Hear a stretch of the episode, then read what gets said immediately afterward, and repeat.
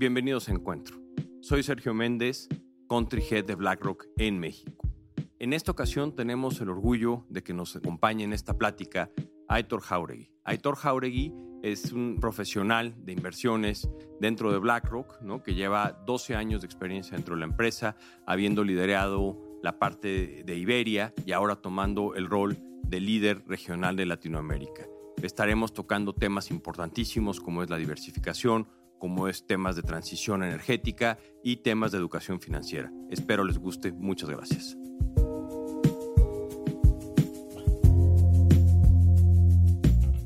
Hola, bienvenidos a Encuentro. Soy Sergio Méndez, Country Head de BlackRock en México. En esta ocasión tenemos como invitado a Héctor Jauregui. Aitor recientemente ha sido nombrado como líder de la región latinoamericana para BlackRock. Aitor, además de ser un gran profesional y un gran amigo, es una persona que trae a la región, yo creo que mucha experiencia desde muchos y diferentes ángulos, que es lo que nos gustaría platicar primero, ¿no? Entonces, Aitor, antes que nada, bienvenido, muchas gracias por estar aquí. Para nosotros es bien importante este, que tú que ahorita estás tomando el rol de líder en Latinoamérica, México siendo uno de los diferentes países que está centralizado. Yo lo que te preguntaría es, tienes una carrera exitosa, 12 años en BlackRock, principalmente en Europa, llevando la parte de Iberia. ¿Qué es lo que realmente te atrae de venir a Latinoamérica? ¿Cuál es la oportunidad que Aitor Jauregui está viendo entre Latinoamérica para aceptar un reto como el que está aceptando Aitor? Gracias, Sergio. Lo primero de todo, muchísimas gracias por contar conmigo en, Encuentro. Es un placer poder eh, contar bueno, mi historia, mi, bagaje y, espero que, bueno, pues, oye, que sea una conversación eh, fluida y, y, dinámica. Muchísimas gracias. Sí, me atraen muchas cosas del proyecto. Como bien dices, llevo 12 años trabajando para BlackRock, basado en Madrid. He trabajado primero para la región de Latinoamérica e Iberia hasta 2018. En enero de 2019, ya formando parte de la región europea, de EMEA. Los aprendizajes han sido muchísimos, eh, el equipo con el que he trabajado ha sido fantástico y la verdad es que cuando ha venido esta oportunidad de poder contribuir eh, junto con el fantástico equipo que tenemos en Latinoamérica al desarrollo de la región, me ha motivado enormemente. Creo que las oportunidades que tenemos en la región son fantásticas desde muchos puntos de vista. La región de Latinoamérica engloba los negocios en México, Brasil, Colombia, Chile, por supuesto también el negocio offshore de wealth management en Estados Unidos. Ello con sus retos, pero también con sus oportunidades, fue uno de los motivos por el cual mm, vengo tremendamente ilusionado. Veo muchas oportunidades en el horizonte, en el ámbito de pensiones, para eh, ayudar a los inversionistas a invertir con una vocación de largo plazo. Y para ello, bueno, pues queremos crear alianzas con muchos de nuestros clientes, con nuestros socios, para ofrecer soluciones de inversión que sean buenas para nuestros clientes y, sobre todo para bueno, eh, capitalizar ese valor en el largo plazo. Excelente, Héctor. Yo creo que una de las características que tiene BlackRock y de las cosas que traemos a la mesa, siendo una gran compañía internacional, pero con raíces locales, ¿no?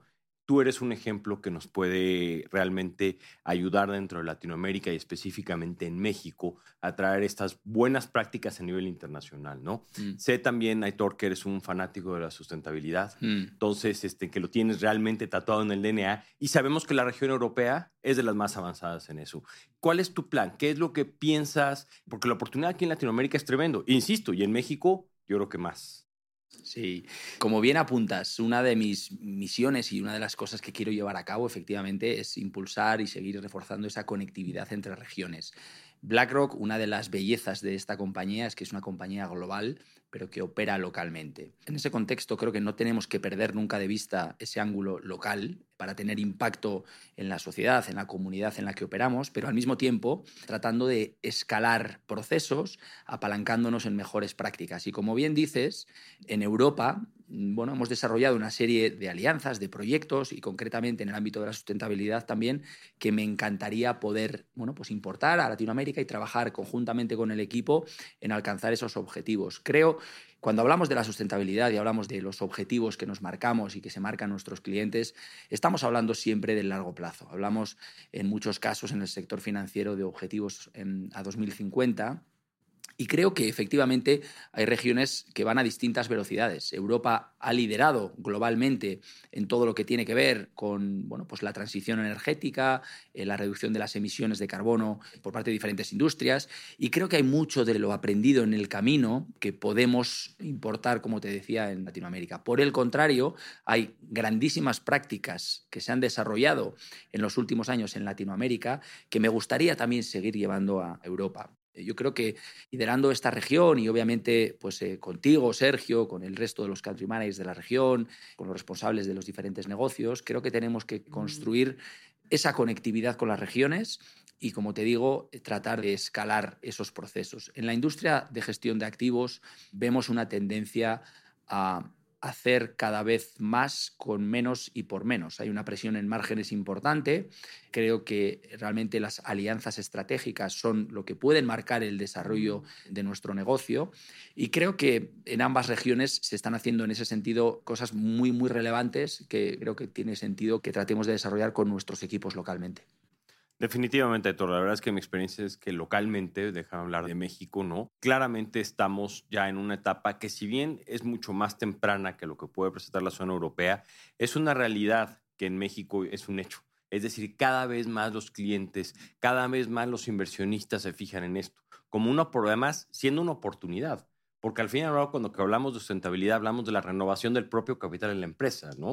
Entonces, cuando realmente eso ya se está sintiendo dentro del ecosistema local y es algo, Aitor, que creo que, este, que hemos traído a la mesa de una manera muy importante, nosotros siendo sí, ahí sí, punta de lanza en traer ese tipo de tecnologías y sobre todo, yo pondría otro ángulo que me gustaría ahondar un poquito contigo entre esta parte de sustentabilidad, el ángulo fiduciario.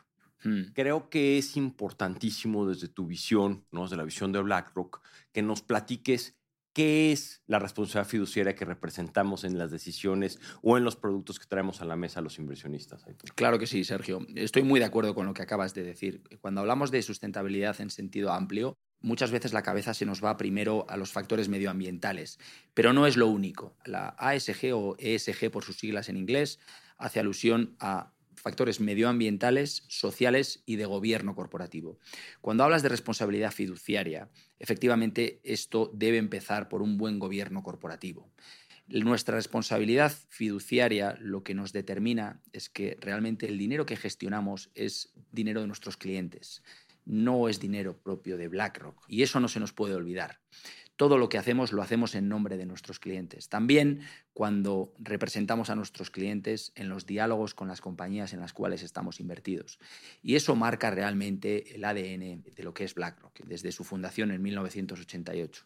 Con ese prisma, sin que se nos olvide, la sustentabilidad, por definición, nos dice mucho acerca del largo plazo. Algo sostenible es algo que puede ser duradero y algo que puede perdurar en el tiempo.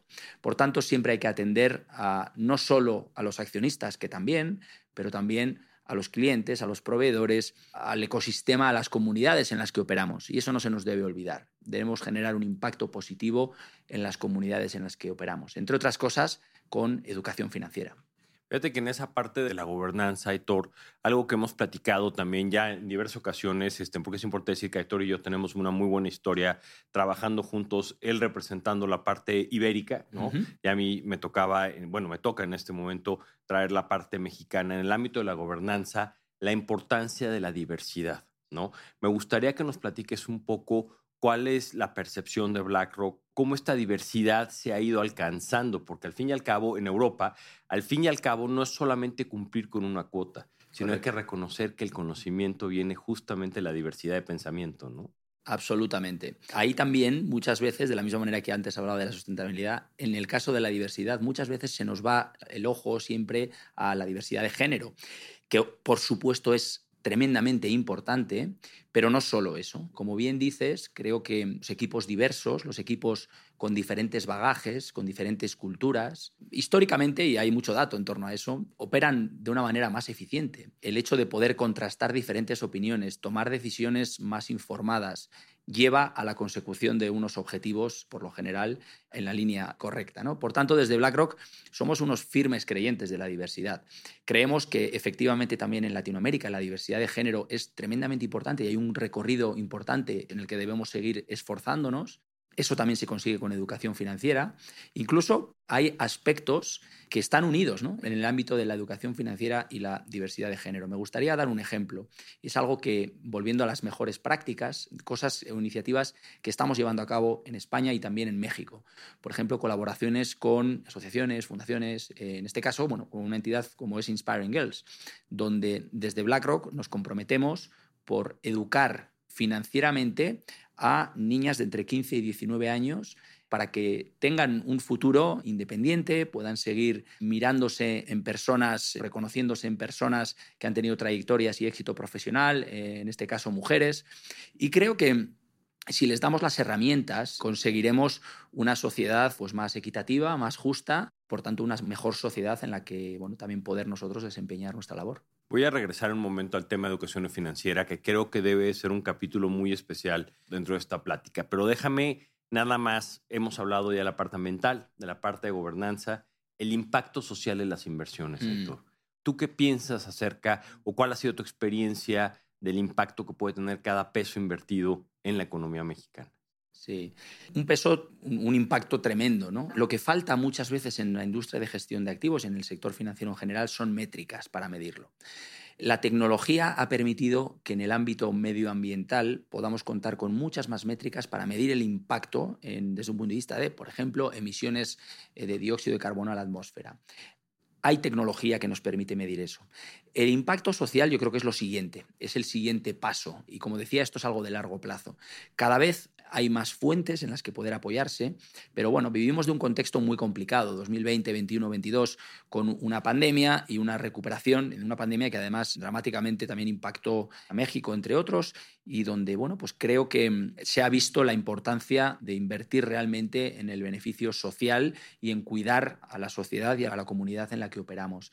Entonces, creo que, insisto, faltan métricas, pero hay un alineamiento por parte de los consejos de administración de las compañías en las que invertimos en nombre de nuestros clientes para impactar socialmente con su actividad. Vamos por el muy buen camino. Excelente, Aitor. Y entonces, cerrando esta parte justamente de los preceptos ambientales, sociales y de gobernanza, creo que otra parte que a mí me gustaría que nos compartieras, Aitor, es, nos compartiste al principio de la plática la oportunidad de Latinoamérica, ¿no? Seamos un poco más específicos, entremos en un zoom a México. Sí. BlackRock, por definición, es un inversionista a largo plazo, lo dijiste, ¿no? Este, ¿Qué oportunidades o cuál es el rol que tiene BlackRock o que piensas tú debe jugar o está jugando en la economía mexicana? Sí, sí, somos muy optimistas con el futuro de México desde BlackRock. Creemos que, bueno, en primer lugar, obviamente vivimos en un contexto de inflación, un contexto de tipos o tasas de interés elevadas si bien es cierto que bueno, pues la inflación en estos momentos en México es en torno al 8%, algo más contenida que en el resto de los países de Latinoamérica, la tasa de desempleo también es, inferior, es en torno al 3%, empieza a haber argumentos muy favorables para que la economía mexicana siga prosperando. Creemos desde BlackRock que en el ámbito, por ejemplo, de la reforma de las pensiones, que tiene mucho que ver con la inversión a largo plazo, tenemos que seguir educando en ese ámbito porque va a seguir creciendo la industria y nosotros desde BlackRock, con esta perspectiva fiduciaria, creemos que podemos ayudar mucho a nuestros clientes alcanzar sus objetivos financieros. Cuando hablamos de las Afores, por ejemplo, eh, creemos que la capacidad de BlackRock con su plataforma tan diversa, con capacidades en gestión activa, gestión indexada, tecnología, sustentabilidad, inversiones alternativas o mercados privados, que básicamente no son más que inversiones que permiten descorrelacionar retornos, pero sobre todo también tener un impacto en las economías locales, por cuanto que desde BlackRock, en este caso, invertimos, en este caso en la economía mexicana, con diferentes vehículos, tanto en infraestructuras como en el capital privado, el crédito privado, creemos que tenemos una responsabilidad para seguir impulsando esa inversión doméstica que ayude a, en este caso, una economía como la mexicana, a prosperar, a desarrollarse y a dar un futuro financiero mejor y un bienestar financiero mejor para sus ciudadanos. eso es buenísimo y nada más como, como un dato, Héctor, lo platicábamos también.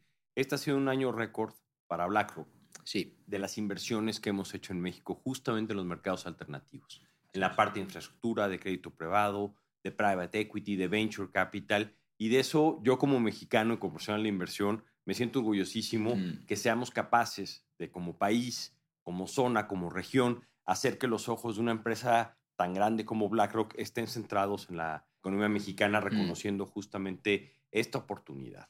Y hablando de oportunidades, Aitor, este, también un tema que creo que traes a la mesa muy interesante por tu formación, ahora sí es educación financiera. Digamos que lo estoy dejando hacia el final porque Sí. sé que además de la transición, Sí. la educación financiera lo tienes realmente dentro de tus venas. Entonces, Sí. platícanos qué has visto de desarrollo en la parte europea, qué podemos traer, qué podemos implementar aquí en México.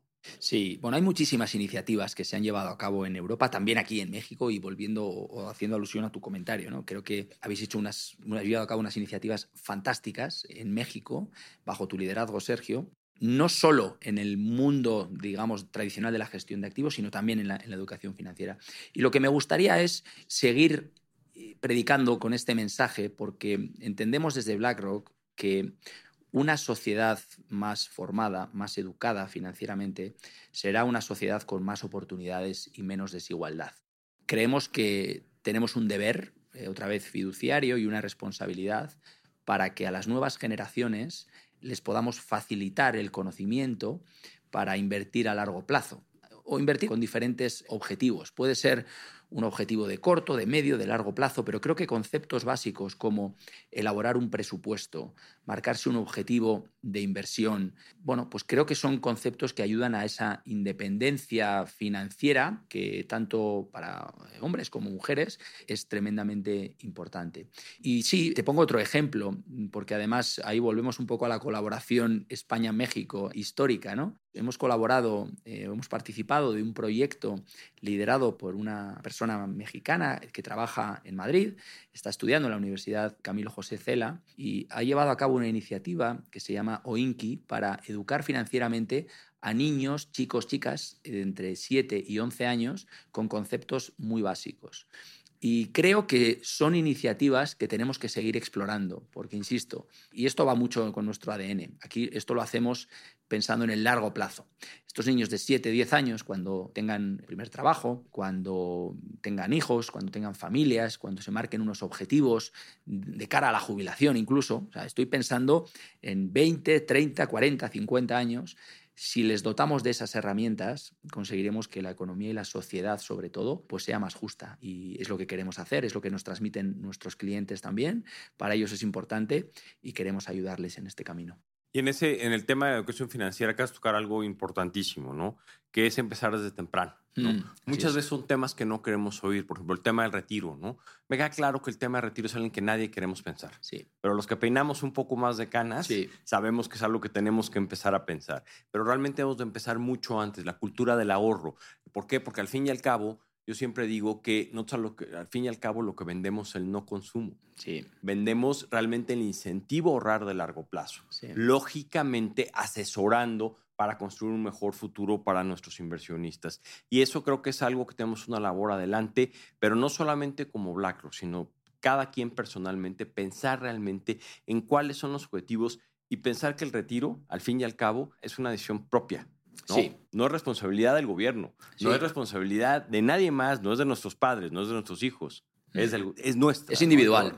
Sí, es individual, si bien es cierto que tenemos que ayudar a los individuos a tener las herramientas necesarias para pensar de esa manera y para ejecutar ese plan. Eh, Pero es tremendamente eh, importante, ¿no? como decíamos antes. Y desde BlackRock estamos muy, muy comprometidos y nos gustaría contribuir en México a hacer más cosas enfocadas en el retiro, en el largo plazo, porque al final volvemos al punto de la independencia financiera. Creo que es tremendamente importante y tiene que ver mucho con el bienestar. Ahí también, ampliando el concepto, el bienestar no solo es eh, mental, no solo es salud, es, es también financiero. Y queremos ayudar y queremos contribuir positivamente para tener un impacto positivo en la sociedad. sabiendo que México es una economía que tiene una pirámide poblacional envidiable Sí. y que estamos muy a tiempo justamente de traer esto, ¿no? Por último, Héctor, un tema que creo que es clave dentro de nuestro mundo de inversiones, ¿no? Que va relacionado con la educación financiera.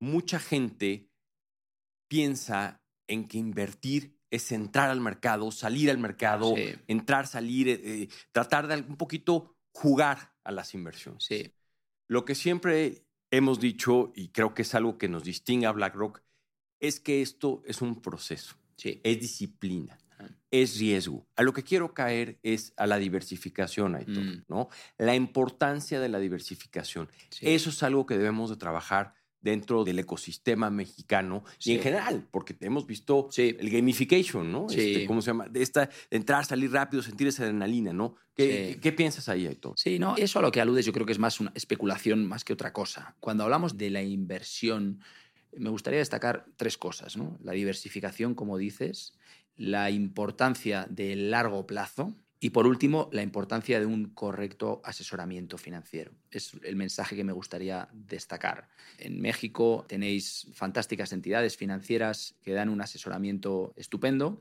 y un poco el mensaje sería eh, hay que ponerse en manos de especialistas que van a ayudar a perfilar de alguna manera cuáles son los objetivos de los inversionistas finales, les van a ayudar a planificar y van a ser los que realmente tienen las herramientas para idearles un plan de largo plazo y diversificado, acorde a su perfil de riesgo, su horizonte temporal y sus necesidades. ¿no?